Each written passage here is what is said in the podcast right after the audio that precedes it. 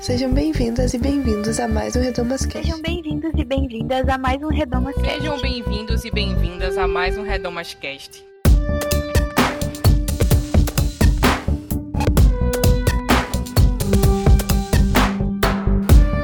Sejam bem-vindas e bem-vindos a mais um Redomascast.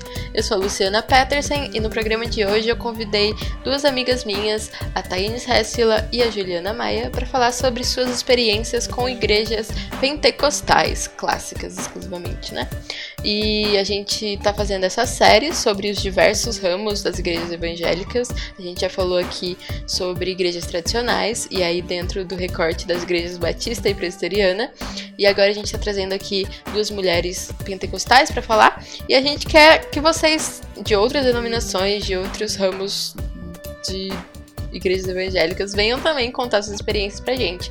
Então, você pode participar mandando um e-mail pra gente em contato@projetoredomas.com e a gente marca da gente gravar também, se você é de outra denominação e quer compartilhar com a gente como que é a sua experiência sendo mulher dentro dessa denominação. E além de mandar e-mail, você também pode seguir a gente nas redes sociais e comentar o nosso programa ou no site ou nas redes sociais mesmo. É só procurar por arroba Projeto Redomas em todas elas. A gente tá gostando muito, assim, dos feedbacks que vocês estão dando e dos testemunhos que a gente tá recebendo sobre os últimos episódios. É muito, a gente fica muito, muito, muito feliz mesmo de, de ouvir é, esse feedback de vocês. Então, muito obrigada, pessoal.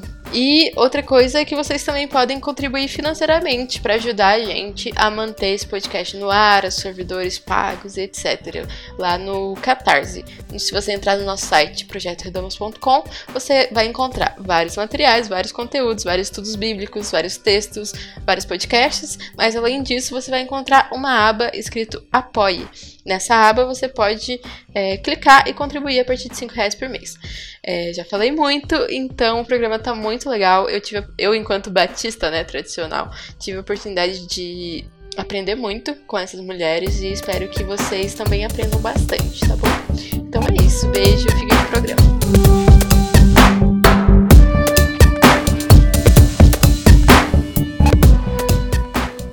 Bom dia, boa tarde, boa noite. Estamos aqui em mais um Redomascast.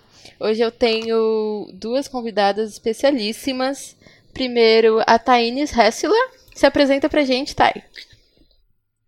Oi, pessoal, tudo bem? Eu acho que já tô virando uma integrante do Redomas. Amém. De, do tanto que eu estou vindo aqui. Do convite, né? Eu sou Thaines, eu sou de Pernambuco. É, professora agora, e tenho 24 anos e sou é, evangélica desde que eu me entendo por gente. Lindíssima. É, estou aqui também com uma convidada nova, que assim, não tenho nem roupa para estar no mesmo ambiente que ela, que é a Juliana Maia. Se apresenta pra gente, Ju. Olá, pessoal, debutando aqui então no Redomas. Agradecer primeiro ao convite. É, meu nome é Juliana Maia, eu sou do Rio de Janeiro, é, tenho 31 anos, sou advogada, é, membro da comunidade batista de São Gonçalo, do pastor Júlio Oliveira e do pastor Ronilson Pacheco, e atualmente eu estou no mestrado em Sociologia e Direito, é, pesquisando os movimentos feministas e a articulação estalismo é, e o direito das mulheres. Maravilhosa. Então hoje eu trouxe essas duas mulheres maravilhosas aqui para conversar sobre igrejas pentecostais clássicas. Se vocês estão acompanhando o Redomas, vocês sabem que a gente tem feito uma série de Redomas Casts sobre as diversas denominações, diversos grupos cristãos que existem. Então, na abertura já falei mais sobre isso.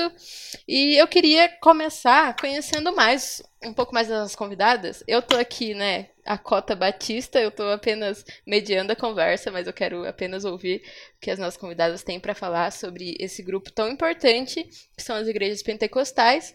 Então, queria começar conhecendo um pouco da história de vocês é, de onde vocês vêm, de que igreja, seu, sua história com a igreja, assim. Pode começar, Ju? Posso sim, vamos lá. Então, uma família é, metade católica, metade do candomblé. Eu sou, então, de uma família negra do subúrbio aqui do Rio de Janeiro. É, fui batizada e criada dentro do catolicismo. É, quando eu fiz 16 anos, junto com a minha mãe, a gente se converte. E aí, nesse momento, a gente, tem, a gente passa por um processo de conversão, inicialmente na Igreja Universal do Reino de Deus. Logo depois, a gente vai para uma igreja metodista e também fica um tempo lá. E depois a gente se encontra na Assembleia de Deus. A minha mãe continua assembleiana e eu estou batista. É, mas com etos pentecostal pulsando firme, né? Porque Deus brada nessa terra. Amém. Muito bom. E você, Thay? Glória! É, eu, como eu falei né, na introdução, desde que eu me entendo por gente, eu sou criada numa, numa família evangélica e na família evangélica tradicional dentro da minha denominação. Eu sou da Igreja de Cristo Pentecostal Internacional. E essa igreja, antes era a Igreja de Cristo Pentecostal no Brasil, ela nasceu aqui, assim, ela veio de missionários norte-americanos que vieram aqui para o Nordeste, é, precisamente na cidade de Serra Talhada, que é a terra dos meus avós. Então, a igreja, a igreja, a cara brasileira da, da, minha igreja, nasceu aqui no Nordeste e nasceu na terra dos meus avós. Então, meus avós se converteram nessa igreja e, criou, e criaram o meu pai, né? E meu pai conheceu minha mãe no congresso da mesma denominação de jovens. E daí eu fui concebida, né, nesse fogo pentecostal. E então, é, esse momento é, esse background que eu tenho, eu nunca saí dele, assim, eu nunca saí dessa denominação, que é a de Cristo Pentecostal Internacional. É, nunca. Eu, eu realmente não sei nem como seria realmente as outras expressões de outras denominações, justamente porque eu nunca saí desse da minha denominação. Então, é um processo que eu tô até hoje. A gente, meus pais são de Serra Talhada aqui em Pernambuco, que é o sertão de, Pernambuco. E eu sou de Recife, assim, fui, nasci em Recife, no, no subúrbio também, no bairro chamado Nova Descoberta, que é subúrbio mesmo. E passei lá parte da minha primeira infância. E logo após meu pai, ele ingressou no, no ministério, assim, oficial da igreja, começou como sendo diácono, depois como presbítero. E a, é, recebeu o chamado de vir aqui para Paulo, que é uma cidade do interior, na zona da mata aqui de Pernambuco. Então, por seis anos eu vim para Paudalho e desde então me tornei filha de pastor, né? É, e a gente tá, a gente continua dentro dessa igreja aqui em Paudalho. Mas assim, eu sou cria dessa igreja e minha família toda está dentro dessa igreja. Então a gente, a gente desde eu desde criança junto com meus irmãos, a gente está sempre envolvido nos trabalhos da minha denominação.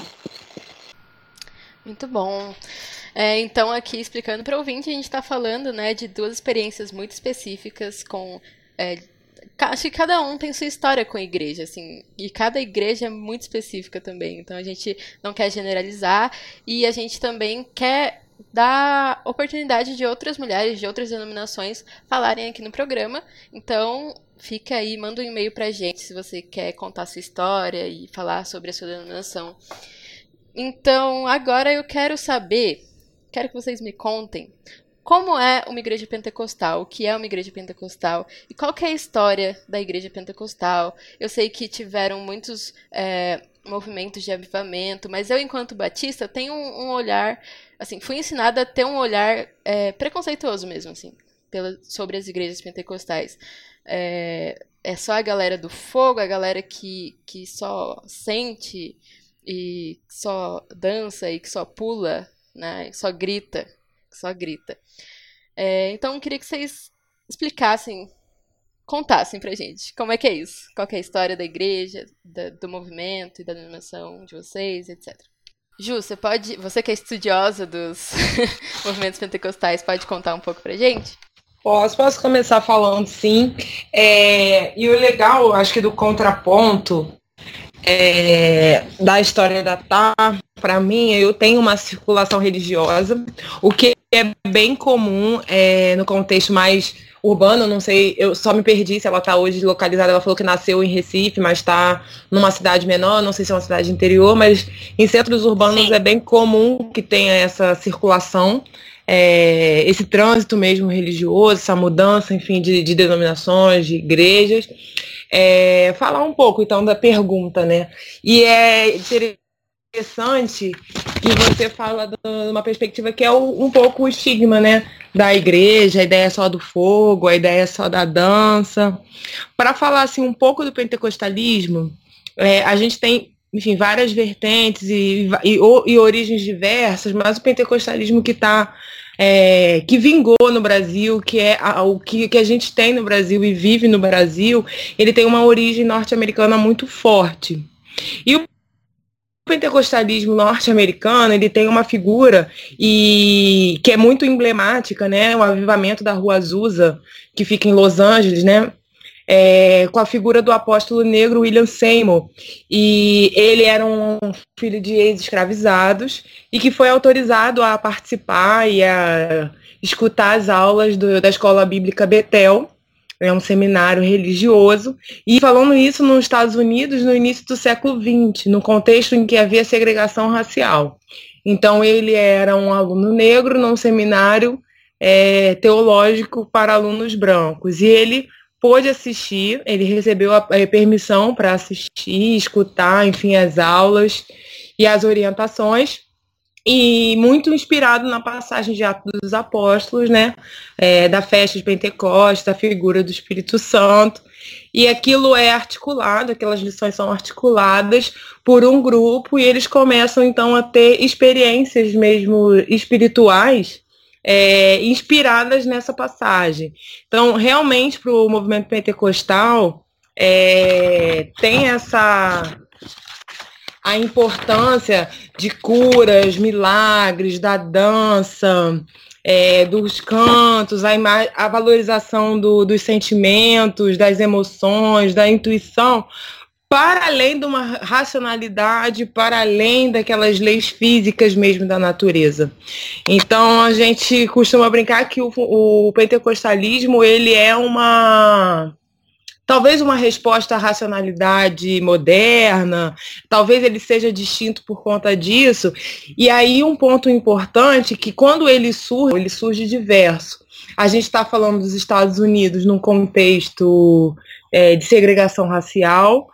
Estamos falando de um movimento liderado é, por um apóstolo negro, um movimento que contava também com a participação de mulheres na sua liderança, então já tem é, algumas é, rupturas, algumas diferenças da igreja mesmo tradicional.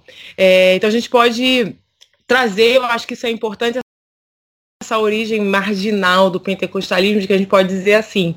E aí é muito interessante que os, é, os missionários é, pentecostais, que vão, enfim, aqui assumem essa denominação, é, passaram né, pela Rua Azul e chegam no Brasil, é, falando dos missionários que fundaram a Assembleia de Deus. E aí eles chegam no contexto brasileiro, em Belém do Pará. É, primeira expressão, se afiliam a uma igreja batista, e aí logo depois, por conta desses movimentos de avivamento, são perseguidos, né, pelo, pela experiência, pela vivência é, pentecostal, perseguidos pela denominação, e é um movimento que vai se espraiando para o neste brasileiro, e depois que chega no contexto das grandes migrações é, das décadas de 60, 70, chega com muita força no Rio de Janeiro, em São Paulo, e aí vai crescendo no, no, no, Sudeste porque ele consegue uma capilaridade nas periferias e nas favelas.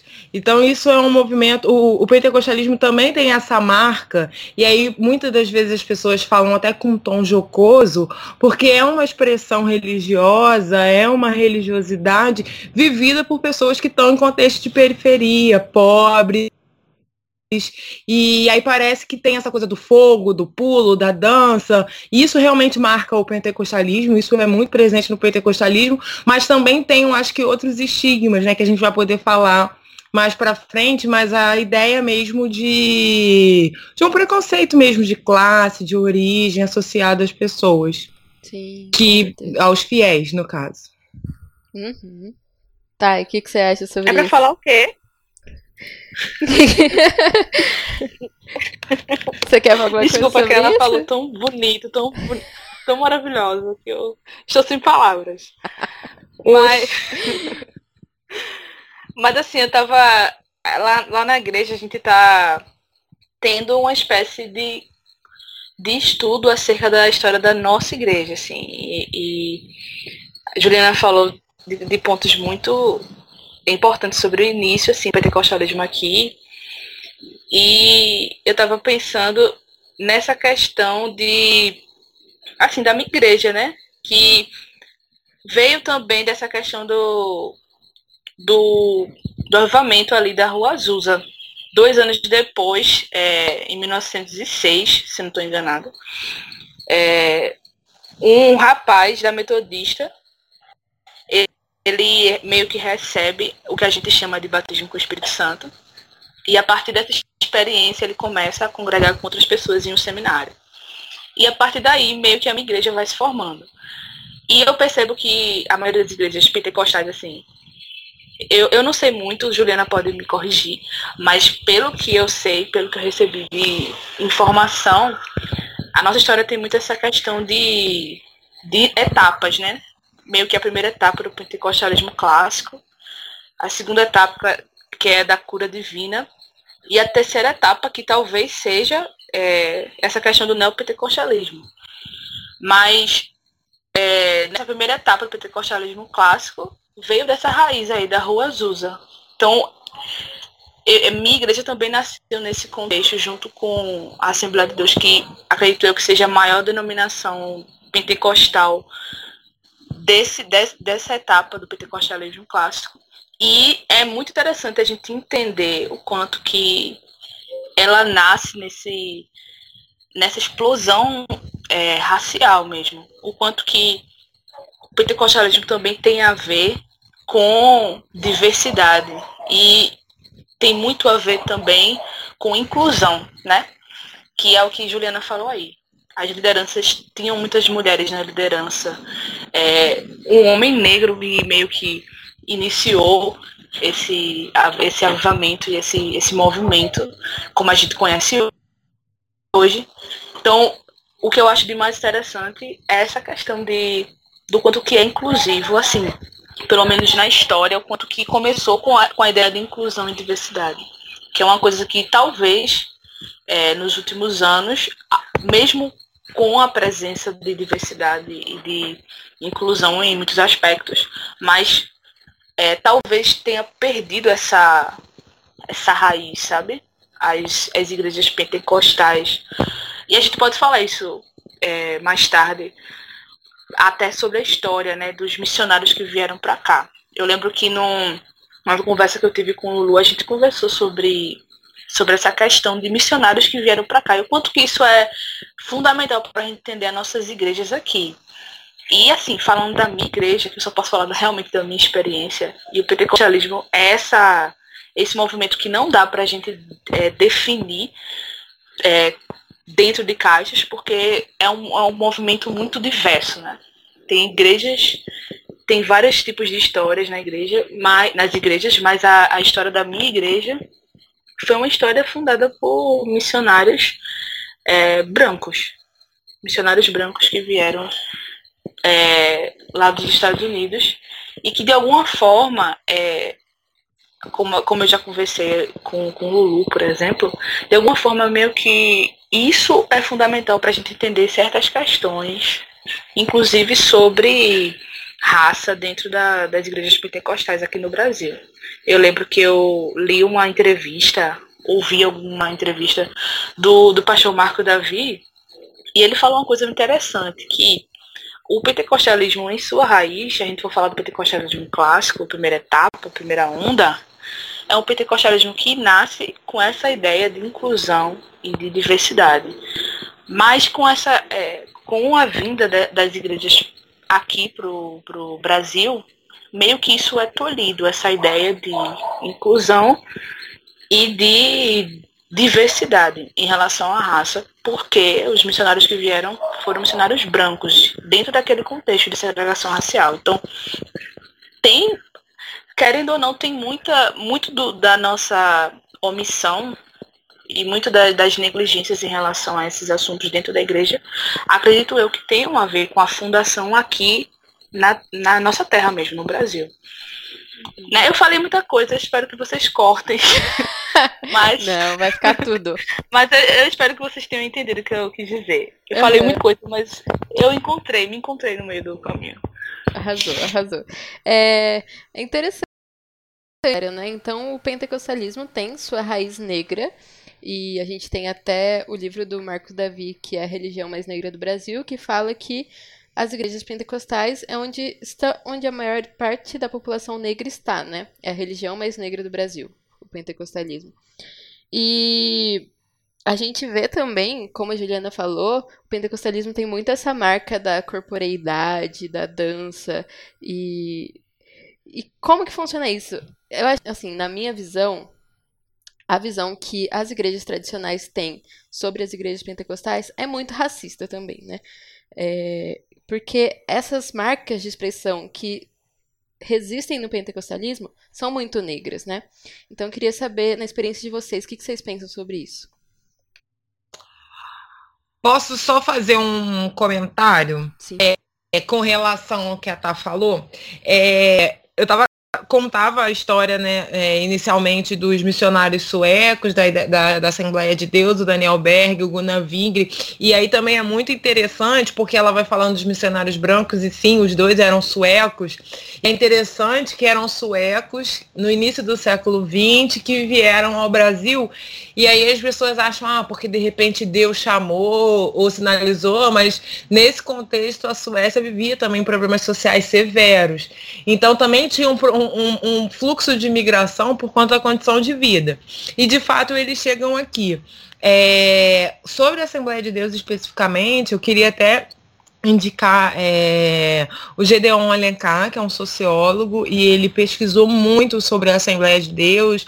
Então ele tem um livro que fala da origem da Assembleia de Deus, das etapas é, da Assembleia de Deus no Brasil, das origens é, e também importante falar desse contexto de fundação é, da Assembleia de Deus, chegada da Assembleia de Deus, porque fica muito forte a figura dos dois missionários suecos, mas tem uma figura que é determinante, né, que é a Frida, Sim. que era a esposa do Guna. E ela é, ela é silenciada e já naquele contexto é interessante que quando o, o Guna fica doente, era a Frida que fazia todo o trabalho de cuidado, de visita, de pastoreio. Então, já marcando a, a figura da mulher no espaço religioso, né? É, se hoje a gente vai pensar quem são as mulheres na igreja, né? Elas fazem, é, elas fazem visita, ela, as mulheres na igreja sabem quem está desempregado, quem está passando por algum momento, quem precisa de oração, quem está doente. Então ela fazia todo esse trabalho. É, ela era também a grande missionária, e talvez tenha sido muito por, pelo esforço dela que a força, enfim, e, e as condições de se desenvolver e de se perpetuar que a Assembleia de Deus né, que a denominação teve, porque ela levava mesmo essa, essa missão à frente, visitava as pessoas, estava com as pessoas, cuidava das pessoas. É, com relação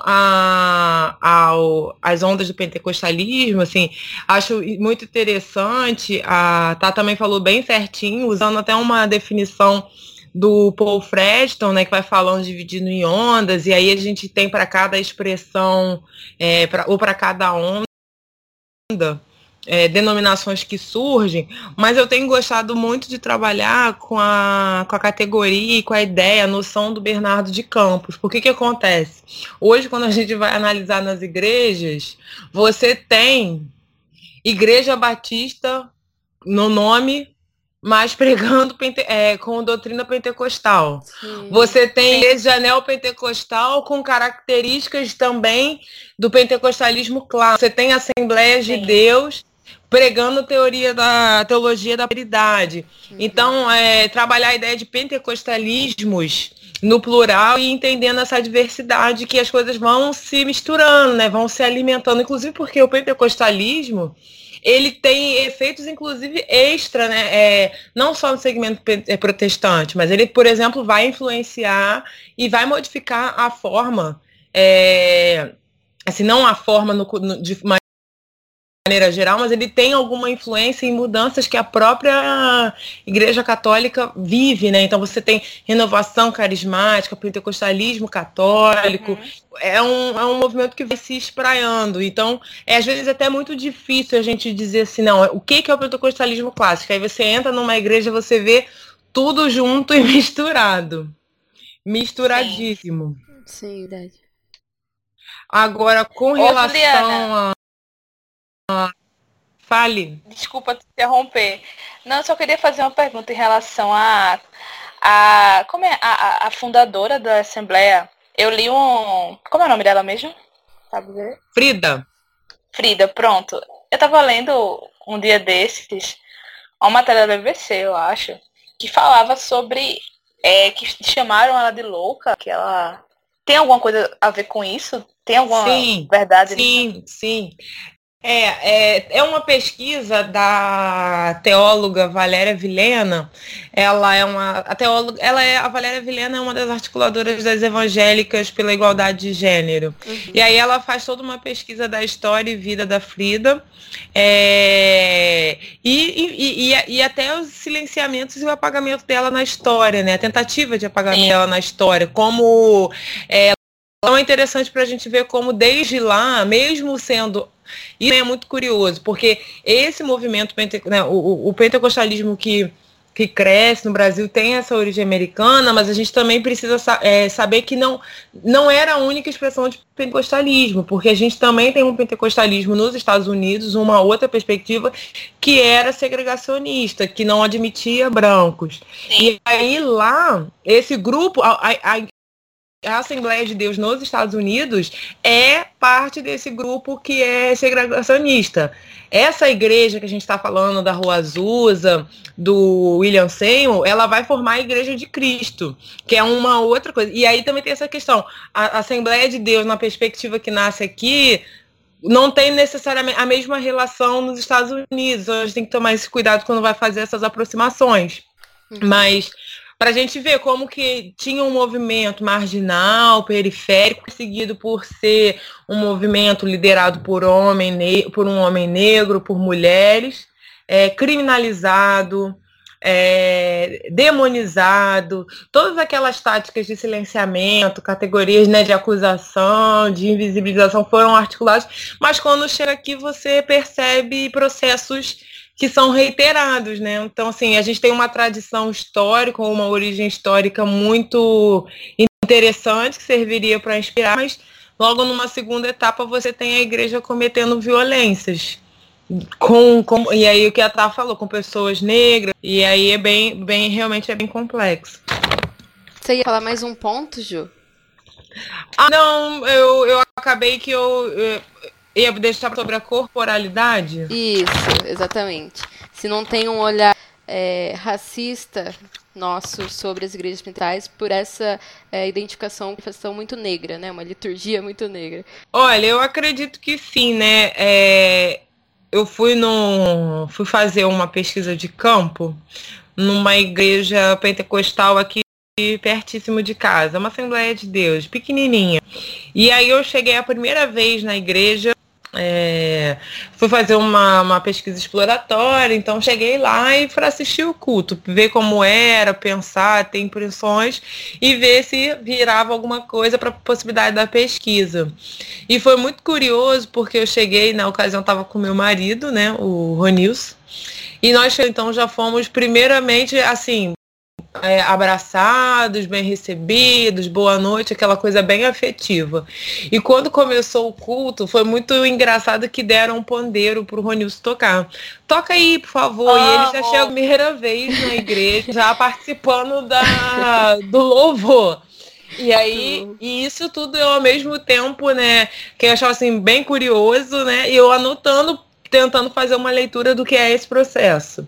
Aí o pastor abriu a palavra e deu oportunidade para ele falar, né, para o Ronilson, convidou o Ronilson a falar o que quisesse falar. Assim, ó, você pode louvar, você pode orar, você pode agradecer, você pode ler uma palavra, ministrar para alguém e logo depois para mim e para todos aqueles visitantes. Então você também vê um culto assim, uma liturgia que é muito aberta, é muito inclusiva, a gente, as pessoas nunca nem tinham gente, e tem muito dessa expressão do corpo, do pandeiro, da dança.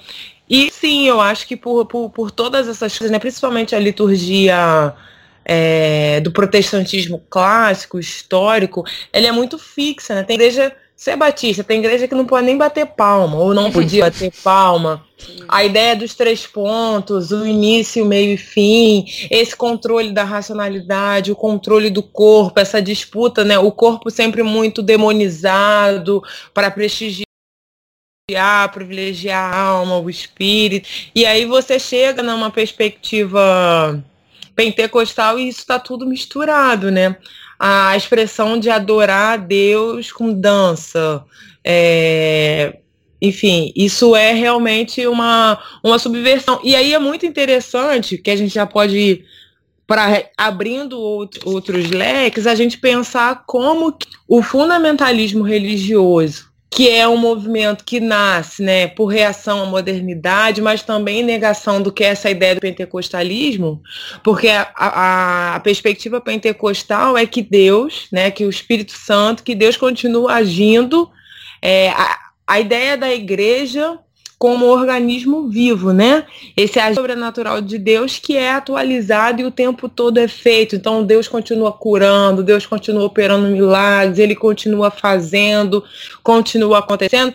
E o fundamentalismo como uma ideia de que a Bíblia esgotasse tudo da vida, como se a Bíblia, se aquelas coisas estão ali, dessem conta de tudo e cada vez uma, é, é, uma interpretação mais literal. Então, assim, é, o, o fundamentalismo ele está totalmente em oposição ao pentecostalismo. E aí que no Brasil a gente tem um casamento que não sei como aconteceu, a gente tem precisa estudar, pensar.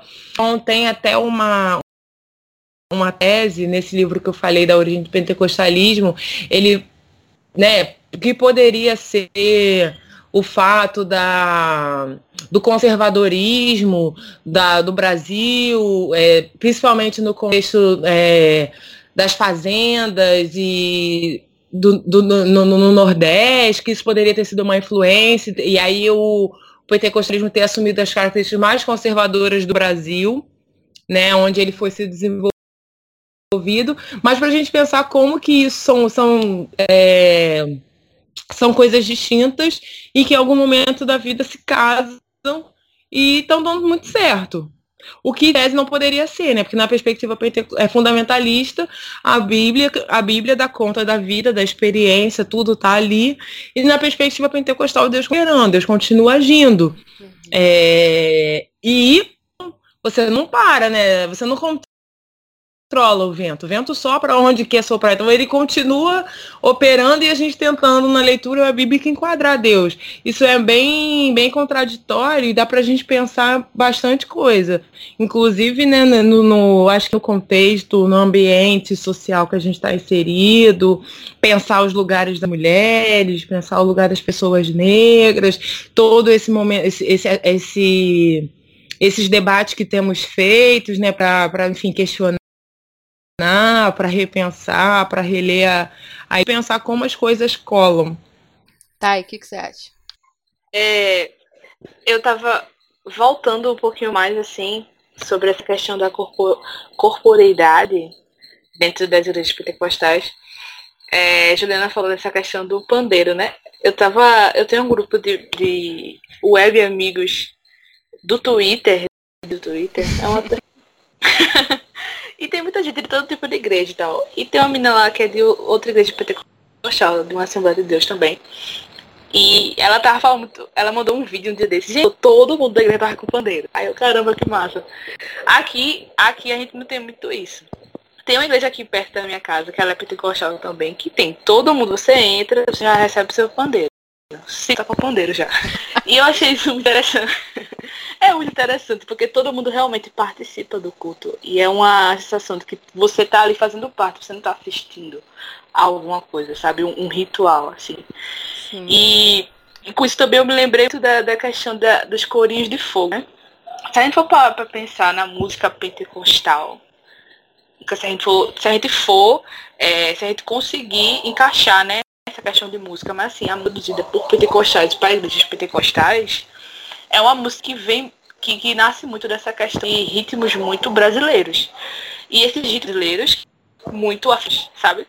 Eu lembro Sim. de. Tem uma história de Shirley Cavalhais, que é uma cantora pentecostal, assim, deusada, uma diva pentecostal.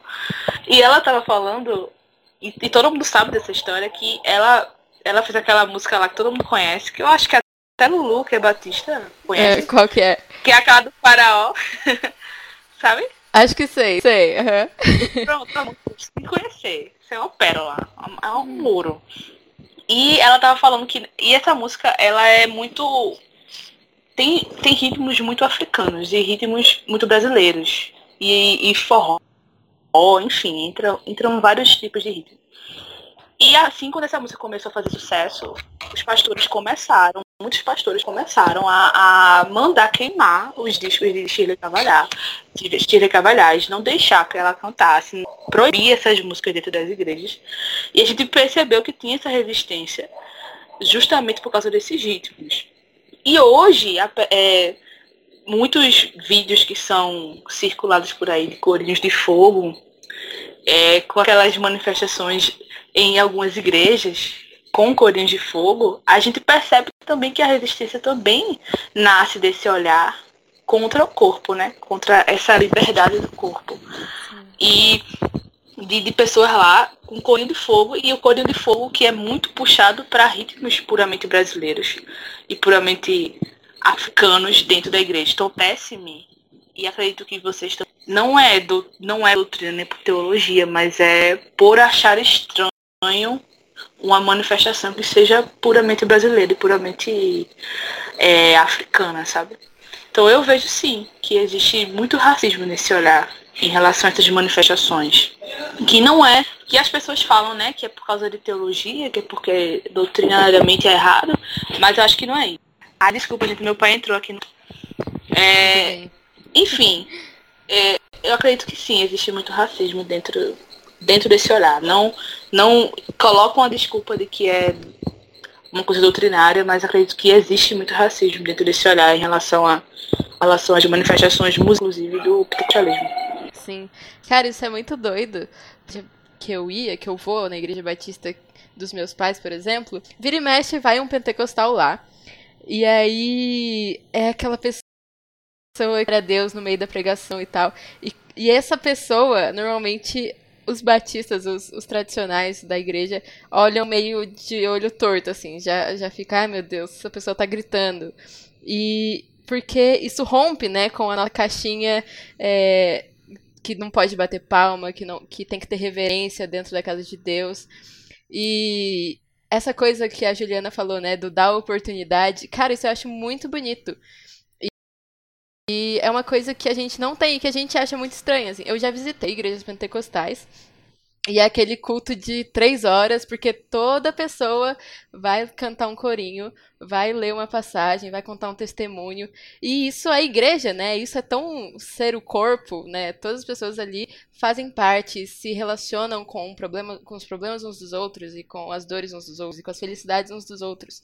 Eu acho isso muito bonito. É, é um ponto muito positivo assim, das igrejas pentecostais. O que mais que vocês veem como pontos positivos? Eu acho que a possibilidade, a, a, a conexão com o cotidiano, na esteira do que você estava falando, do cotidiano da vida das pessoas. É, desde a da pregação, é realmente algo é, direcionado, algo que as pessoas estão vivendo, que as pessoas estão passando, mas também toda uma rede de, de acolhimento, de relações que a igreja estabelece. A gente sabe bem disso, né? De, de forma geral, as igrejas têm esse potencial, é, os movimentos de juventude, as muitas atividades que a gente faz, né? Então, assim, é, final de semana, para quem é de igreja, é sempre muito ditado, muito cheio de atividade, compromisso, mas assim, a, a, a, e não é diferente nas igrejas pentecostais, eles são muito engajados, são muito envolvidos e tem todo um compromisso e uma necessidade, é, assim, uma, como se cada irmão tivesse uma responsabilidade. Então, acho que as relações, essa perspectiva da afetividade é muito marcante. É, eu acho que isso é um, um, um ponto alto e talvez justifique, né? A gente sempre fica tentando entender o porquê que cresce, o porquê. Hoje, o, as, as, perguntas são é por que o, o, pentecostalismo é a expressão religiosa que mais cresce. talvez seja por isso, né? Esse espaço de acolhimento, esse espaço de, de ambiência de ressignificação. É importante quando a gente vai pensar é, na igreja. É, e tem, sim, as igrejas pentecostais têm uma moralidade que é forte, marcada, é, mas o acolhimento, então é muito muito bacana de ver. Você vai em igrejas você tem histórias mesmo de gente. É, eu, eu, eu, acompanho uma igreja que ela é o pastor de lá, ele é um egresso do sistema penitenciário, ele se converte na cadeia, estabelece o ministério dele, cuida e, e, e as pessoas e outras pessoas né, que estão lá, os membros da igreja, gente que passou por situações parecidas com a dele. Então, como a igreja é um espaço para você transformar a sua vida, ressignificar a sua vida, corrigir é, alguma atitude do passado, como esse eu acho essa ambiência, né? É, da igreja pode ser um. Eu acho que é o ponto. É, eu acho que é o ponto que eu, que eu valorizo e eu acho que é o que justifica as relações, né? As pessoas estarem lá, as pessoas quererem estar lá, fazer parte. Sim. Eu vejo assim dessa forma. É, eu acho que pensando em pessoas negras, né, que tiveram essa afetividade negada, né, essas famílias separadas quando vieram de África, essas igrejas acabam também brancas no caso, vão se reconectar com o divino e com, umas com as outras, assim, né? Recuperar. E elas ali, elas falam com Deus, usam ternos, se empoderam, assim, no sentido de ali elas são alguém, né?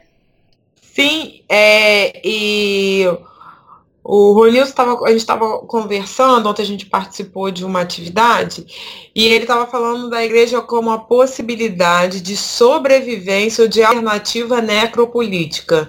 Necropolítica, política de morte, né?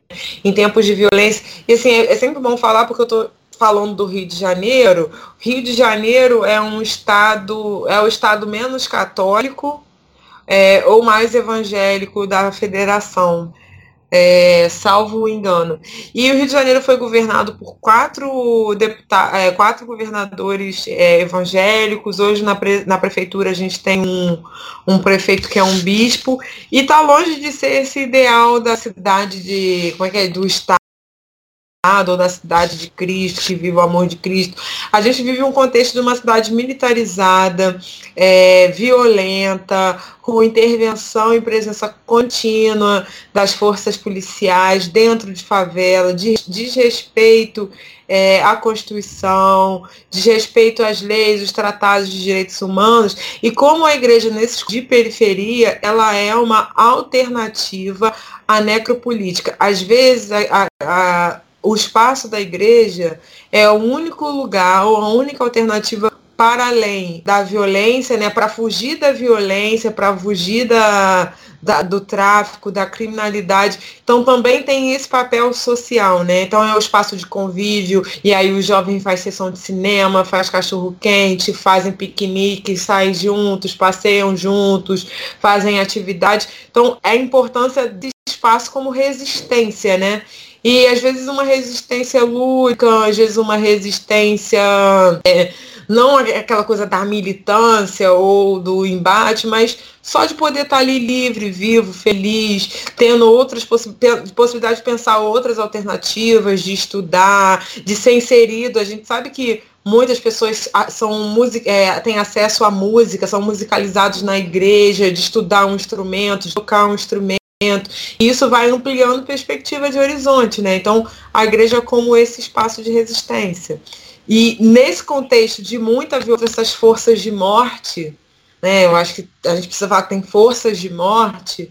A gente é natural que as pessoas se apeguem àquilo que traz aquilo que traz é, renova ânimo, que fortalece, que sustenta. Então eu acho que a igreja pentecostal tem essa perspectiva. É muito bonito. Ai que lindo. É, eu, eu, eu fico muito tocada porque a Juliana fala muito bem Podia, né? eu, sou, eu sou fã, tá? Enfim. Eu também. é falando dessa questão de a igreja como esse lugar de resistência é, com essas questões de morte, de morte. E eu me lembrei de uma ação que aconteceu ano passado na minha igreja.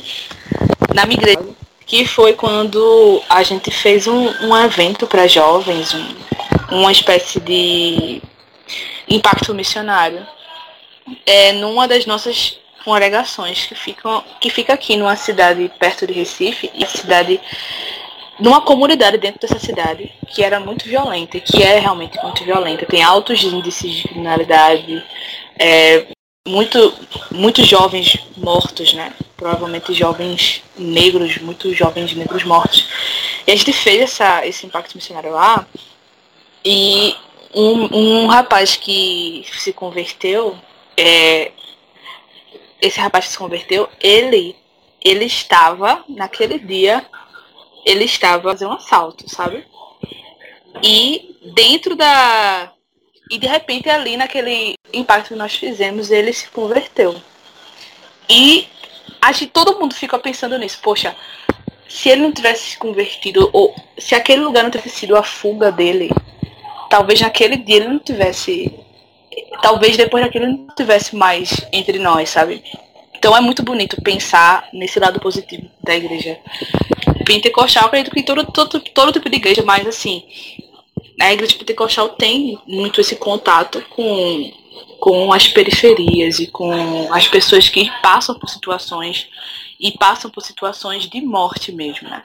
Então é muito bonito porque acredito que eu vejo muito essa essa, mesmo no, no, país tomado, tomado pelo bolsonarismo, por essa ideia de morte, é, ainda é visto nessas igrejas pentecostais esse apego a, a resgatar pessoas que estão no crime, jovens que estão no crime, e acolher essas pessoas. No dia do batismo dele, foi assim, um chororô, todo mundo na igreja chorando, todo mundo na igreja abraçando ele, todo mundo comendo junto. Então acho que essa, essa essa ideia de igreja como família, como esse útero que vai acolher essas pessoas que poderiam realmente estar mortas se não estivessem dentro dessa igreja, é, é algo que, que acho que, que é poderoso, assim, que eu acho que é uma das coisas que, que coloca o pentecostalismo, como, como a Juliana falou aí, como, como essa, esse movimento que continua crescendo. Porque é, é ainda ainda está dentro essa, essa força de buscar é, lutar contra essa, esses poderes de morte, mesmo quando não, não se sabe, e mesmo quando não se tem sobre o porquê da criminalidade, os jovens negros, o racismo é, estrutural, entre outras coisas, mas há ainda essa força motriz que, que move é, a igreja de periferia pentecostais, em sua maioria, de terem apego a, a, essas pessoas que, na sociedade, principalmente agora, nesse contexto que estamos vivendo, elas não estão sendo bem quistas e bem amadas, vamos dizer assim. Sim, faz todo sentido. Meu Deus, faz todo sentido. É, e outra coisa que a gente ouve muito, assim, principalmente né, com a ascensão do bolsonarismo, é que as igrejas são as responsáveis por pelo fascismo e por tudo isso que aconteceu. E eu acho que isso é bem complexo de explicar, né? E, assim, não estou negando que realmente existe um, um flerte das igrejas evangélicas com o fundamentalismo, como a Juliana falou. Sim, é culpa das igrejas pentecostais e neopentecostais? Eu acho que não. Eu, vindo da minha igreja tradicional, vi muita igreja tradicional é, flertando com o bolsonarismo e o fascismo, como a gente falou também nas igrejas, no podcast de igrejas tradicionais, né? Como que vocês, o que, vocês acham sobre isso? Bom, essa pergunta sobre bolsonarismos e, e pentecostais é muito pertinente, né? Porque parece a sensação que eu tenho e cada vez vem mais se sendo confirmada é que decidiram mesmo atribuir a eleição e o sucesso eleitoral do Bolsonaro a um determinado segmento. E aí, por, por alguns motivos, né? A ideia de que. A gente precisa, primeiro, a gente precisa saber que, segundo o censo de 2010, se a gente tiver o outro, a gente vai ter um número atualizado, né? Eu não sei se isso vai ser tá no rol das perguntas que vão ser cortadas ou não, mas é possível que a gente veja aí 30% da população já como evangélicos. Mas, segundo o censo passado, 22% da população eram é, evangélicos, sendo que a maior parte é, pentecostais. Mas tem essa ideia de que os pentecostais são burros, alienados, e que aí o pastor manda as pessoas fazem, sem nenhum senso crítico, sem fazer nenhum tipo de mediação, sem nenhum pensar. E aí, é, mais uma forma, e aí nesse momento falo diretamente com a esquerda brasileira, mais uma forma de preconceito e de discriminação. A Silvia Gonçalves publicou uma, uma matéria, uma jornalista que também pesquisa religião, ela publicou uma matéria, eu acho que foi para a agência pública, e depois saiu no Intercept, de um campo que ela fez nas igrejas pentecostais da periferia de Campos, é, e o medo daquelas mulheres com quem elas dialogaram, da chegada do, de Bolsonaro ao poder, e aí por questões muito simples, né, desde a política de morte, do é, realmente entrar no território, território, mandar bala, e são pessoas que moram em territórios que são vulnerabilizados, são precarizados, favelas, já vi esse cotidiano, então o medo desse acerramento de guerras, drogas, tráfico e violência, questão mesmo de política econômica, Bolsa Família, projetos, mulheres jovens que ascenderam a possibilidade de inclusão e acesso às universidades. Ou seja, as pessoas estão fazendo leitura crítica e elas não votaram. Traz esse, esse, esse grande filão para dizer que aquelas mulheres, sendo pentecostais, pobres, periféricas, não votaram no Bolsonaro e não votaram porque fizeram algum tipo de mediação, de escala, senso crítico. Importante para a gente saber que as pessoas estão pensando e fazendo escolhas. Porque a gente primeiro precisa entender se as pessoas estão pensando e fazendo escolhas. Porque fica parecendo que tem um grupo que está sendo é, manipulado e tem um outro grupo que está entendendo o processo social todo, que não está sendo manipulado por nada, que não está sendo influenciado por nada e só ele está enxergando o processo social. Então acho que tem a primeira coisa é jogar o estigma e a responsabilidade para um determinado grupo e aí com toda a peste de preconceito e discriminação que tem. E a segunda questão questão é que muito desse bolsonarismo tem sido invisibilizado às forças católicas. E o campo católico conservador é enorme. E posso falar para vocês de coração, é muito mais poderoso, rico e articulado. A Igreja Católica é uma instituição secular, né? de mais de, de, um século de, de do pentecostalismo trazendo do início do século XX para cá. Já falando de 100 anos né, de igreja pentecostal e inclusive com várias denominações, né? A gente não tem uma igreja só, uma liderança só, a gente tem várias lideranças, isso é muito pulverizado, muito rarefeito. Eles até tiveram uma composição de forças e votaram juntos, ou a maioria juntos, mas é, diferente da Igreja Católica, que tem toda uma orientação, tem todo um arcabouço, tem inclusive uma máquina financeira para produzir isso. Por exemplo, a ideologia de gênero, todos esses debates de escola sem partido, nasce muito, muito fortalecido, é, primeiro no debate católico, e em algum momento ela é também incorporada pela igreja evangélica, botando no lato senso.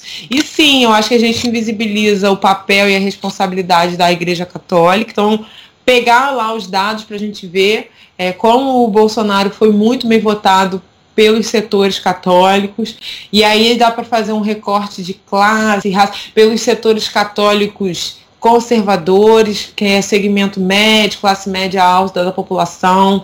Ele teve um número expressivo de votos do segmento espírita, né, os kardecistas votaram em Bolsonaro. É, e tem votos também, inclusive tem na no governo, né, nos ministérios, muitos é, nomes de pastores é, de igrejas históricas que estão articulados com o, projeto do Bolsonaro, com o projeto bolsonarista.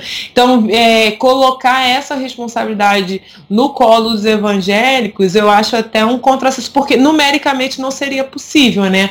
Como que 20% da população escolhe um, um, presidente, né? Então, assim, tem mais gente que fez parte desse grande pacote que votou, chegou junto, e os evangélicos estão nesse bonde, mas não são os responsáveis, né? Os únicos responsáveis. E importante saber que também tem uma minoria dentro desse campo evangélico.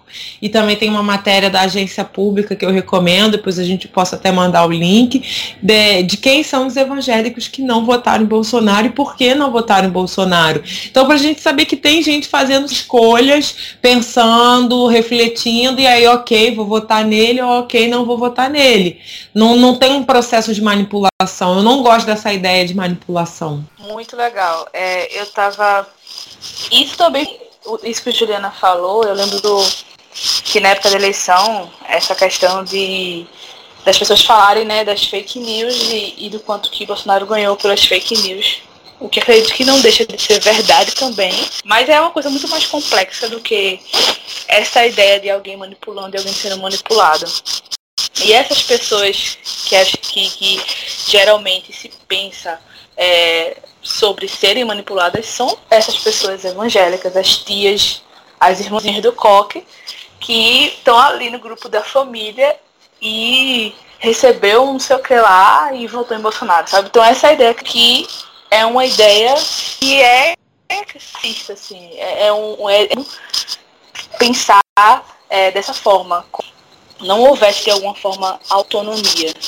E, e, é como se e é colocando essa massa, esse, esse, grande número de pessoas, como se fosse uma massa, sabe, uniforme e, e sem diversidade, quando isso é mentira.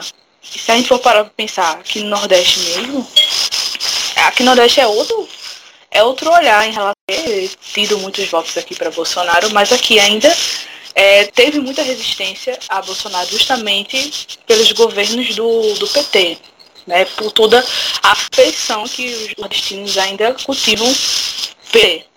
Então a gente percebe que a maioria das igrejas evangélicas e das irmãs e dos irmãos igrejas de periferia, eles detestam o nome de Bolsonaro.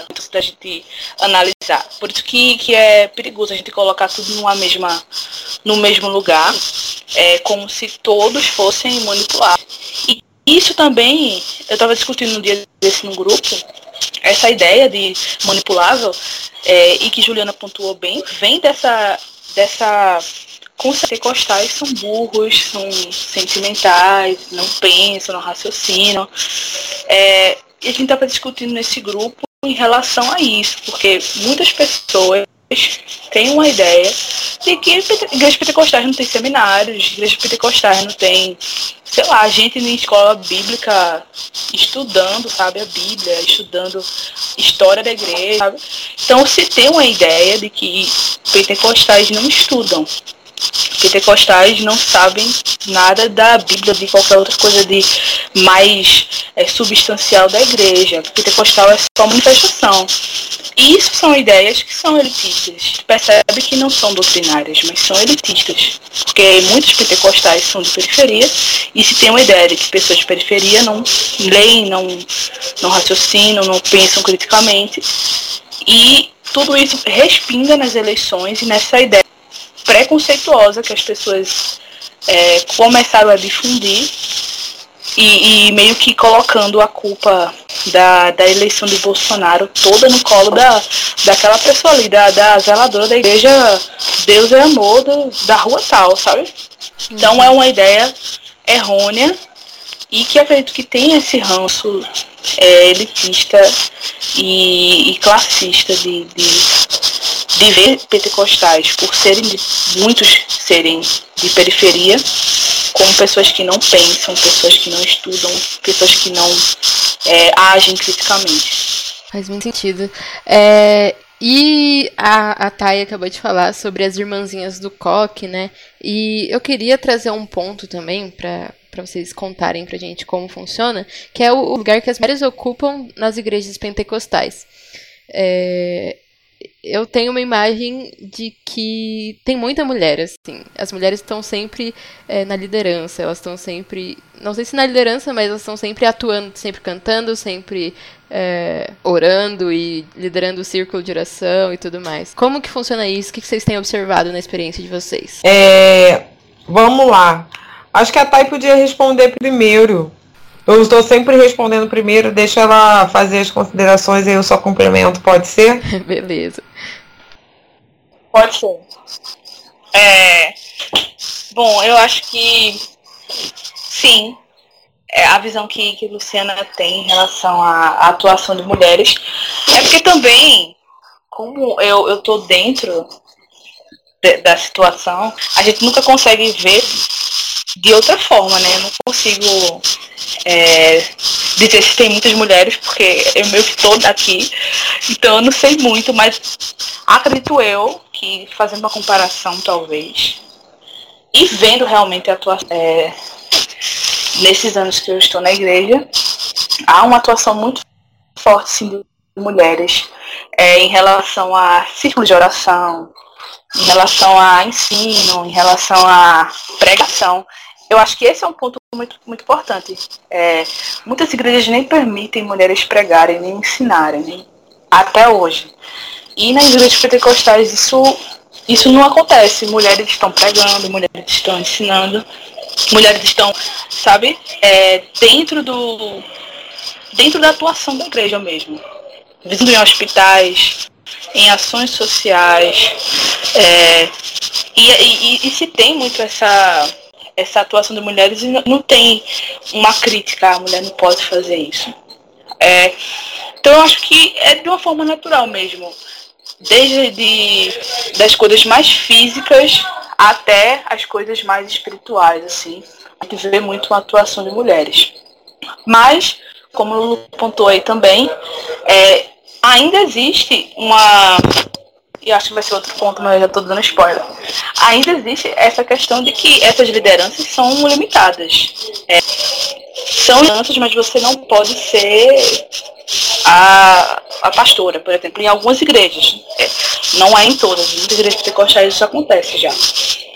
Mas você não pode ser pastora, você não pode. É, muitos, muitos cultos de mulheres às vezes são muito é, ainda colocados como culto, cultos para mulheres donas de casa e é, relacionados apenas àquilo. E acho que isso é um problema fora da denominação também, mas que eu também enxergo. Então, há uma atuação muito forte, com limites, mas há essa atuação muito forte. E mesmo o que eu enxergo no pentecostalismo em relação às mulheres é que talvez, talvez não exista, é, de forma geral, a o ofício em muitas igrejas, o ofício de liderança, de posições assim que sejam uma, é, de liderança ou de ensino, talvez não existam essas é, posições oficiais, mas na prática, na praxis pastorado, estão exercendo missões, estão é, aconselhando pessoas. Se uma coisa acontece numa rua, é a, é a irmã fulana que eu vou procurar para orar pela minha casa ou é irmão fulaninho, ou irmão fulaninho ali, que eu vou chamar pra conversar com o fulano que tá, ou conversar com o pastor ali daquela igreja, aquela irmã ali, para é, conversar com os meus filhos que estão passando, que estão muito rebeldes, ou estão indo no caminho errado. Então, de forma não oficial, eu falo de forma geral, porque existem igrejas que têm mulher carros pastoras e carros de liderança oficiais, mas mesmo não oficialmente, as, é, as, mulheres das igrejas pentecostais atuam de forma muito forte. É, se eu falar na minha igreja mesmo, não tem essa questão do pastorado feminino, oficialmente. Mas por exemplo, tem uma congregação da minha denominação do campo, que a gente faz parte, que o, quem fundou aquela congregação, que é no Morro aqui em Recife, foi uma mulher. E essa missionária, ela dirige, ela não tem o cargo de pastora, mas ela é a pastora daquela igreja. Ela dirige, ela lidera, ela prega, ela aconselha, ela organiza as coisas. É a ela que as pessoas vão é, conversar. A única coisa que não tem é, é o nome, sabe? É o, o, posto oficial. Eu acho que em praxis, onde elas estão tendo paperança e até de muitas igrejas, não em todas. Concordo muito com a... É isso sim, é muito forte a presença de mulheres, né? Mas a gente continua falando, né, da, principalmente as religiões cristãs, né? São religiões que têm uma presença expressiva de fiéis mulheres, mas o corpo eclesiástico, quem está pensando na teologia, quem está fazendo a leitura bíblica, quem está fazendo a interpretação, são homens. E o fato, eu acho que aí para né, problematizar, no que eu concordo com o que a que a Tá falou, é assim também que eu observo, o fato da gente ter mulheres participando né, ativamente, é, também não significa que os papéis gênero ou que as relações e as questões de gênero dentro da igreja sejam mais fáceis. Pelo, às vezes até pelo contrário. E, e tem algumas igrejas, vive um atitude empreendedora dessa mulher sendo estimulada a estudar, a trabalhar, mas aquilo que a igreja considera como algo bem tocável, né, os papéis de gênero, mulher e mãe, parece inalterado, assim, é coisa bem cristalizada, bem, bem formatadinha, né? Então, assim, pode trabalhar, pode estudar, vai ser mulher, vai ser mãe, e todos esses limites. A gente não tem uma mobilização. Então, eu acho que até para a gente pensar, não sei se vocês já devem ter feito algum outro podcast, mas o espaço dessas mulheres, das mulheres que não são casadas nas igrejas, das mulheres que não têm filhos, é, pra, eu acho que para pensar, né, né levar para esse debate como esses papéis de gênero, que são papéis é, sociais, mas são papéis também religiosos, né? Porque as narrativas bíblicas são. Sempre que aparece uma história de uma mulher na Bíblia, enfim, é, é para acralizar esse potencial da mulher enquanto mãe, enquanto esposa, fiel, ajudadora do marido. Isso é muito marcado nas nas igrejas pentecostais. E também é interessante que, mesmo quando são mulheres que estão pregando, não significa que a perspectiva seja outra, né?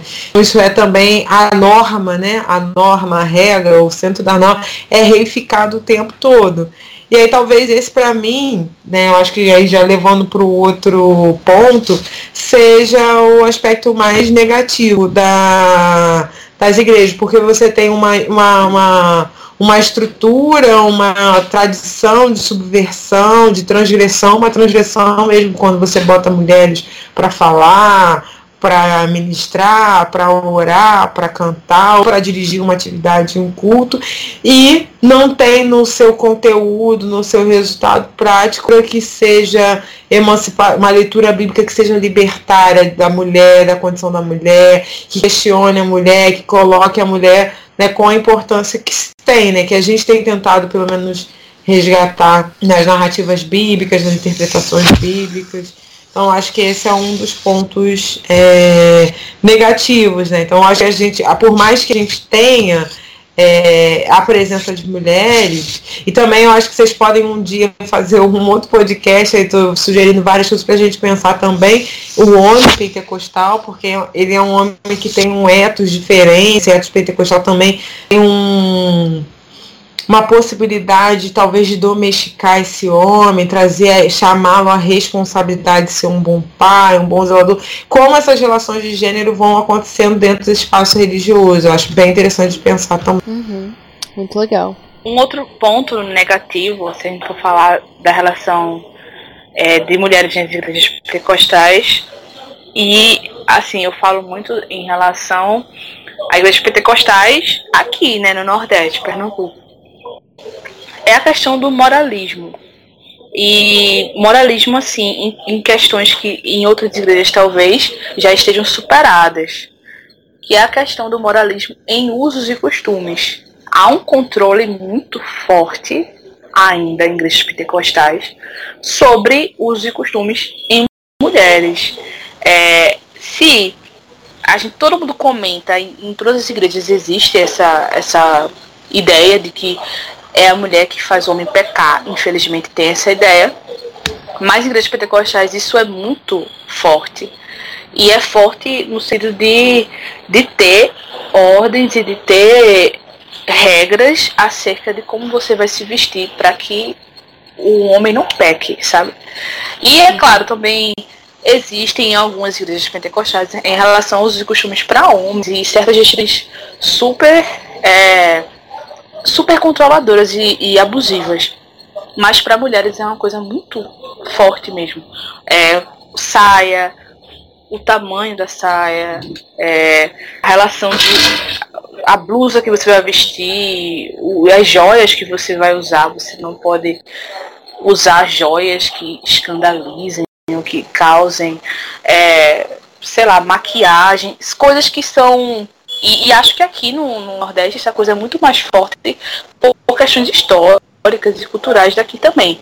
Nós somos um, uma região do Brasil que é muito é inundada de machismo mesmo. As relações são permeadas disso. E a igreja reflete também essa. Acredito que em todo lugar é assim, nas igrejas pentecostais, mas aqui no Nordeste há uma força muito grande nisso. Principalmente quando a gente vai adentrando nos sertões, nas, nos, nas igrejas de, de, de interior. Então a gente percebe que. Eu percebo que também há uma dificuldade em relação a isso. Por conta desse moralismo e desse olhar doentio em relação ao poder das mulheres na igreja das pentecostais.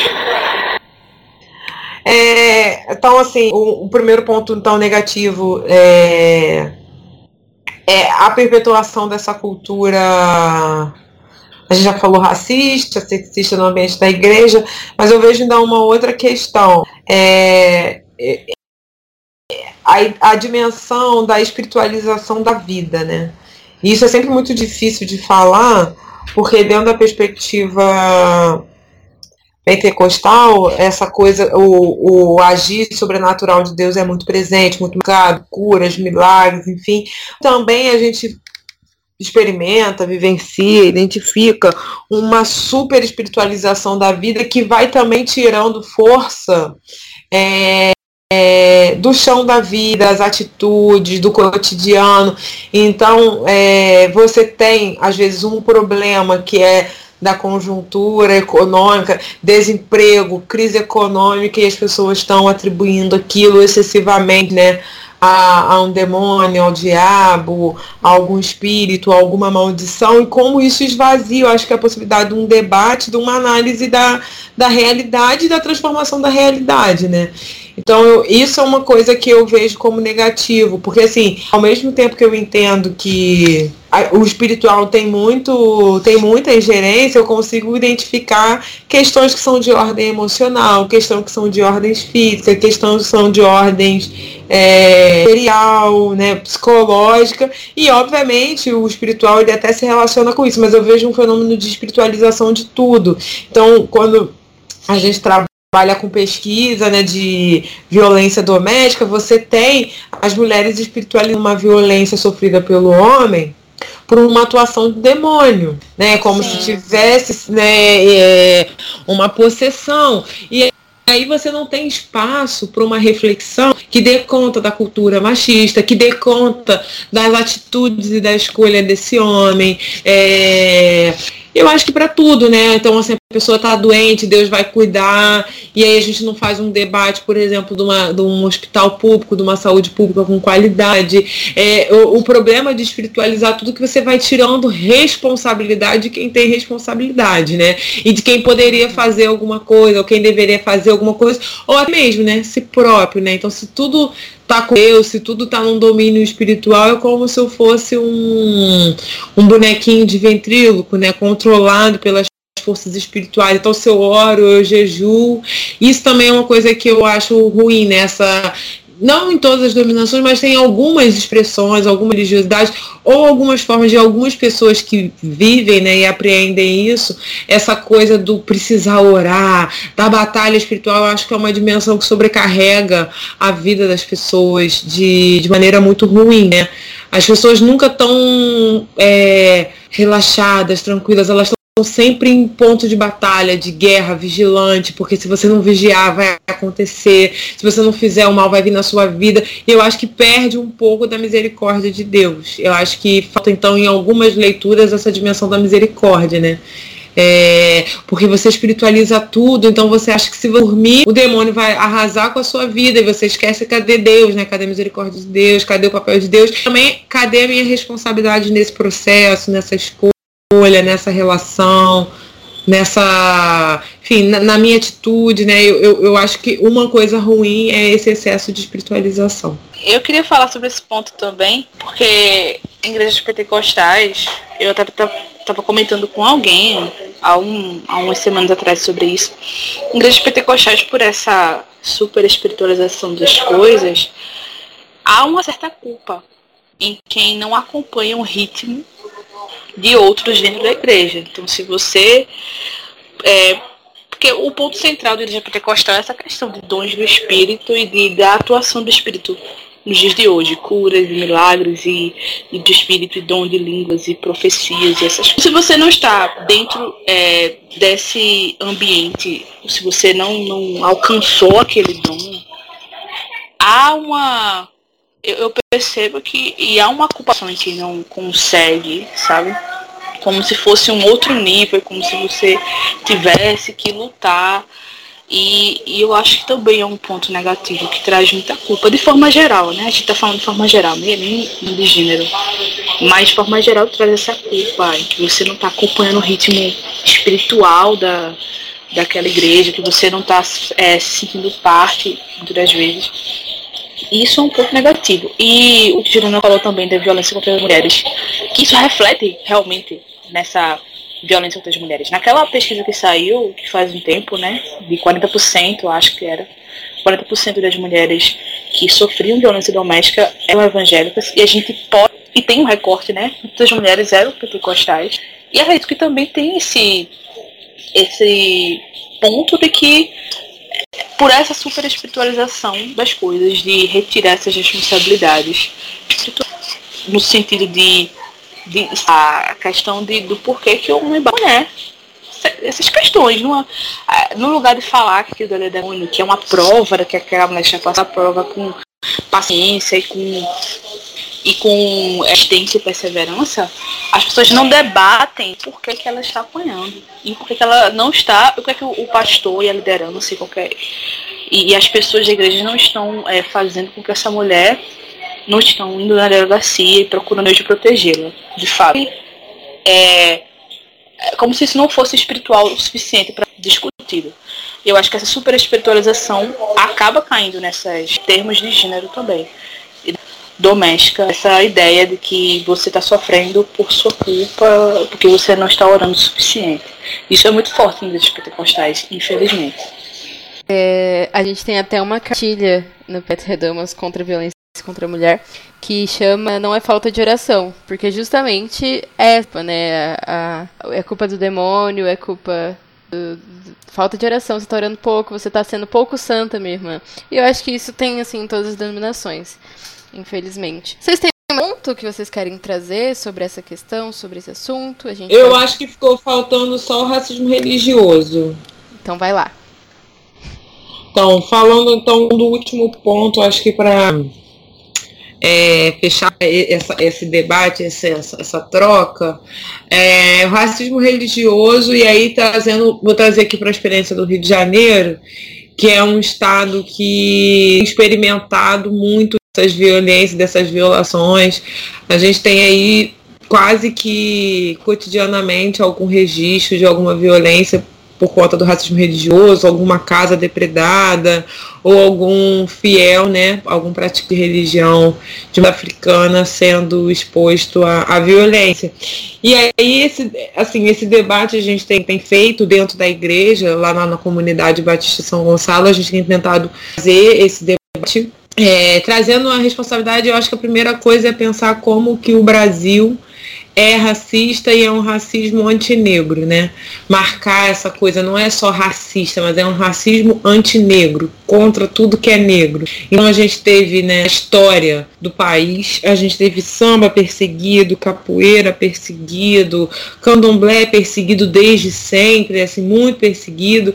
Então tudo que é negro, tudo que é de origem negra é perseguido. E eu acho que no centro desse debate a gente tem aí as igrejas, por mais que eu gosto de falar as igrejas pentecostais, usando a noção né, de pentecostalidade, lato senso, mas para poder visualizar, eu acho que o processo nesse, nesse momento, as igrejas neopentecostais, e é interessante falar, né, porque o protestantismo brasileiro, ele é meio anticatólico, né, tinha todo um, esse embate com a igreja, então se articula como minoria, e aí tem todo um debate com a questão da religião oficial, porque você precisava de um Estado laico para que o protestantismo pudesse ser uma expressão religiosa aceita, mas o Estado, elas têm surgido também muito anti-afro, né, então a ideia, e aí mais uma vez, da espiritualização da vida e dos problemas, sempre atribuído então a algum espírito. E aí nesse momento passa a ser, é, as igrejas passam a denominar esses espíritos como as entidades chás de candomblé, umbanda. Então criou-se essa noção de que dentro da igreja, né, que se alguma coisa não ia bem, era por agente influência de deuses africanos e não porque de repente é, o sujeito não tinha um problema médico, um problema psicológico, um problema psiquiátrico, um vício, porque o país realmente estava numa crise. Então você espiritualiza a vida e se achou um, um inimigo, né? Se nominou um inimigo e esse inimigo são os deuses africanos. É, mas eu também gosto de pensar, a igreja evangélica, né, e aí pentecostal tem a sua parcela de responsabilidade, mas essa pedra e esse ato de violência, ele nunca é, é sozinho da igreja pentecostal, porque como eu disse, a gente está numa sociedade que é antinegra, então a gente tem outras teorias é, racistas, higienistas, é, eugênicas, que sempre falaram mal de tudo que era africano. Então você tem uma cultura, né? Um, você tem disso difundido na cultura essa ideia antinegra, que eu acho que dá força para as igrejas então articularem e usar. Então assim dizer que a igreja pentecostal apreja não significa que, por exemplo, católicos não tenham responsabilidade responsabilidade disso, porque você pode ter pessoas católicas tão racistas, tendo racismo religioso, tanto como atirou aquela pedra. É mais interessante a gente ver tudo bem, o que, que a Igreja Católica está fazendo para que isso não aconteça, o que, que a Igreja Presbiteriana está fazendo para que isso não aconteça, o que, que para que o racismo religioso não aconteça. Então eu acho que essa pedra é atirada por todo mundo e muita gente junto, né? Não é só a, a, a, a ponta, né? O, as religiões, é, as igrejas pentecostais, mas eu acho que essa cultura antinegra é o que fomenta esse tipo de violência, é o que fomenta, por exemplo, o genocídio da população negra. Então tem toda uma cultura racista e que aí no limite ela esborda no racismo religioso, atingindo específica é, por conta da sua é, raiz africana. Então a gente pensar como que a gente pode desarticular e eu acho que trazer outras religiões para fazer esse debate, né? Em que ponto ou em que medida, em algum momento na história, é, eu dei alguma contribuição ou que a Cristina Vital, pesquisadora aqui da UF, fala, os amoladores de faca. É, não são eles que tacam a faca, mas eles amolaram a faca antes, entendeu? Deixaram ela bem prontinha para na hora de um, de repente um, um evangelho pegar pedra pegar faca fazer. Então tem todo um, uma, um arcabouço histórico, social, que facilita, que fomenta isso e a gente tem que discutir onde está todo mundo implicado nisso, né? Não é só um grupo, não é para tirar a responsabilidade, obviamente a gente tem feito o debate dentro da igreja evangélica, porque a gente sabe quem é que tem feito, né? Porque pelo menos quem são é, os, no, os, autores das maiores agressões. Mas eu acho que envolver outras, que tem que ser feito com outras religiões, outras tradições religiosas também. Sim. É, eu preciso confessar que morro de vergonha mesmo quando eu vejo essas notícias de terreiro sendo queimado e pessoas de, de santos sendo apedrejadas. E é muito triste que nós cristãos, a gente, os cristãos perseguem outros países, a gente é, a gente fala, coloca eles como exemplo, né, de cristianismo, mas a gente está aqui no Brasil perseguindo um grupo religioso, a gente não está garantindo o Estado laico para essas pessoas. E a gente tem muito, muito, muito sangue nas mãos, assim, de gente de pessoas das regiões de matriz africana. E, e, eu acho, esses dias no, no Twitter eu comentei sobre isso e falei que eu morro de vergonha e que eu acho que a igreja evangélica se arrepender e precisa é, se arrepender até mesmo, né? E aí uma pessoa falou assim, pedreja, é, quem apedreja terreiro não é cristão de verdade, porque você não pode generalizar é, os cristãos e tal. E aí eu fiquei pensando que, tipo assim, se eu não me colocar como parte do problema, como essa pessoa que realmente é, nas mãos, né? Eu não me coloco como parte da solução também. Eu acho que a gente, como a Juliana falou, a gente precisa conversar, levar esse assunto para dentro das nossas igrejas aqui no nosso país. É, e a gente precisa se arrepender. É muito essa questão de racismo religioso e isso que o Juliana falou é, sobre os orixás como se fossem os demônios. É, é isso isso é, é tão comum nas igrejas pentecostais. E eu que até um, até um tempo desses eu pensava assim, eu estou aqui confessando meus pecados para vocês. E isso é fruto, como a Juliana falou, de uma todo mundo a pensar dessa forma. E na igreja isso é muito forte. As pessoas realmente pensam que os deuses africanos são demônios. As pessoas realmente pensam que quando alguém está, sei lá, com alguma possessão, aquela, aquele demônio é uma entidade africana. E as pessoas pensam que qualquer coisa africana dentro da igreja está relacionado a religiões de matriz africana e por isso são demoníacas. Então, é, é até, se a gente for parar para pensar, se a gente for parar para pensar de uma forma geral, é, se as pessoas forem assistir um filme de Thor, por exemplo, é, ninguém vai reclamar de um deus nórdico, loiro, lindo, na, maioria, é, na cabeça da maioria das pessoas, ninguém vai reclamar. Se tiver um filme sobre um orixá, as pessoas vão dizer que é coisa do demônio. Então, eu porque isso é muito forte na nossa cultura e isso respinga na, nas igrejas evangélicas, principalmente pentecostais. Se uma pessoa. E a gente vê igrejas neopentecostais, né, que são televisionados e tal.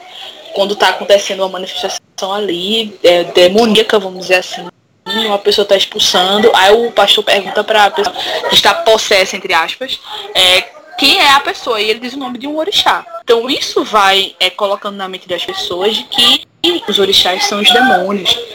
E, e a gente vai cada, cada vez mais fazendo parte desse problema e, e, e, incitando o problema, e criando o problema, e endossando o problema, e essas coisas parecem que nunca acabam, porque a gente não conversa sobre isso. Pastores, é, pastores estudados pensam dessa forma. E, e, e aí se vem se, se tem muitas perguntas. Muitas vezes é por ignorância, é um racismo por ignorância, mas muitas vezes é muito bem intencionado e consciente.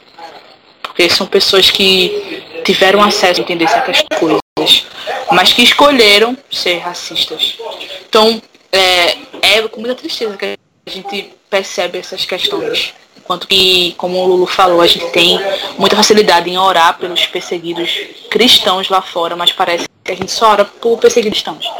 Mas não se importa em apedrejar ou endossar apedrejamentos e, é, e ridicularização de pessoas que, que têm fé em outros deuses. Assim, em outras, em outras religiões. Então, eu acho que gente, antes de encerrar, eu queria que vocês algum livro, algum filme, algum Corim de Fogo é, relacionado ao tema que a gente conversou ou não. Eu quero muito começar, é, porque recentemente eu assisti o musical Rua Azusa. É, ah, legal! Sim. O Nilson também assistiu. Ele gostou?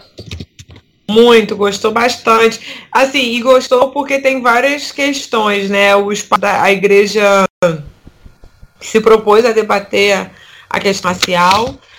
Tem a dimensão da igreja levar um público religioso para o teatro fomentar a cultura, ele gostou bastante, elogiou bastante. Nossa, eu saí muito impactada. Eu levei minha família toda e, assim, a Rua Azul a gente comentou é, do Avivamento, do William Seymour e esse espetáculo tá em cartaz, mas se eu não me engano eles vão pro Rio muito em breve e talvez rodar o Brasil. É, mas assim, gente, é Por incrível. favor. É, nossa, é maravilhoso, gente, sério. É, eu não esperava, assim, que fosse um espetáculo cristão sobre racismo, sabe? E relacionando essa questão do racismo e questão racial e pentecostalismo e com atores maravilhosos e cantores maravilhosos e, enfim, gostei muito e recomendo. E vocês? Bacana. Ó, então, eu quero, então, primeiro vou indicar alguns nomes que eu acho que são interessantes para quem quiser pensar, ler, estudar é, sobre o pentecostalismo. É, inclusive, em setembro, salvo engano, de 20 a 23 de setembro, acontece o encontro aqui da Rede Latino-Americana de Pesquisadores Pentecostais, a RELEP. Então é interessante porque você tem cientistas sociais, cientistas da religião, teólogos, é, que são pentecostais ou que pesquisam pentecostalismo, articulando vários temas que discute gênero. É, nesse grupo faz parte a Valéria Vilena, que é a teóloga que fez até aquela pesquisa que a Tá falou sobre os 40%, pesquisa em São Paulo sobre violência, que aí no espaço onde ela estava tinha, então, os 40% das mulheres eram religiosas, e aí desenvolve a pesquisa. Ela tem a produção também da Frida, ela tratou da biografia da Frida, então assim que a gente falou logo no início do programa, acho que vale a pena dar uma, uma pesquisada nela, no trabalho dela. Ela tem feito também um trabalho de articulação pela igualdade de gênero dentro das igrejas. Vou recomendar aqui é, o Gideon Alencar, que também, né, que eu falei no início, um sociólogo que é assembleano, né, tem origem. É, hoje ele está na igreja Bethesda, a Bethesda não é mais da denominação Assembleia de Deus, mas durante muito tempo foi. E ele tem dois, é, pelo menos eu conheço, ele tem três livros, salvo engano. Eu tenho os três, e um fala da história da Assembleia de Deus no país, e sempre com uma análise crítica, é, debatendo conjuntura de cada etapa, então também pode ser interessante para quem quiser ler. Um ele fala sobre cultura e, e protestantismo brasileiro, e uma possibilidade do ecumenismo, né? É, desse diálogo interreligioso e da articulação como que as igrejas penteco pentecostais se posicionam, né? seria possível falar de um ecumenismo junto das igrejas pentecostais. É, eu acho que sim, não, não, não se, eu, se eu recordar de algum outro livro mais assim imediato, mais pontual, eu posso mandar também para a sugestão para Lu. E quero terminar agradecendo o convite, assim, a experiência, primeira vez aqui no Redomas, fazendo, primeira vez gravando um podcast. Confesso que eu estou bastante curiosa com o resultado. É, e é muito interessante porque eu tive em Fortaleza quando esse convite chegou e eu numa participando de uma de umas atividades na igreja Bethesda lá e uma das questões que foi levantadas é como que a gente poderia articular esse debate de gênero e sexualidade dentro das igrejas, o que, que a gente poderia fazer então em, em, produção de material, e aí eu falei de cartilhas, podcast, da necessidade de ocupar esse espaço é, virtual, das redes sociais, produzindo conteúdo, também por uma questão de circulação, né? A gente não somos muitos, não temos muito dinheiro, então a gente precisa usar esse recurso que é eu estou daqui do Rio, a Lu em São Paulo, a Tá em Recife. Como a gente tem uma circulação de ideias, eu acho que outras pessoas vão ouvir e a partir do que vão ouvir vão produzir outras reflexões e pensar de outras formas. Então, como é, isso tudo para dizer como que eu tenho falado de vocês e dessa produção, da ideia do podcast, como eu acho muito, como eu acho, inclusive, assim, é algo muito moderno, porque eu não tinha o, o costume de usar e ouvir podcast, mas eu tenho uma irmã de 13 anos que escuta podcast. Caramba. Que escuta, que escu, estuda a partir de podcast. Tem alguma questão do tema, ela procura algo pertinente para escutar. É, enfim, uma lição, um comentário. Então, como que tem um público jovem que está muito conectado e estando isso, e como é importante que a gente utilize esse espaço para produzir conteúdo de qualidade. Então, muito obrigada assim, pelo convite, parabéns para vocês, é, vida longa ao projeto. E é isso, podem contar comigo para as próximas, próximas atividades, eventos, estamos juntos, tá? Ah, meu Deus, obrigada. Tô muito emocionada. Obrigada mesmo, Ju. Você é maravilhosa. Tais recomendações você tem?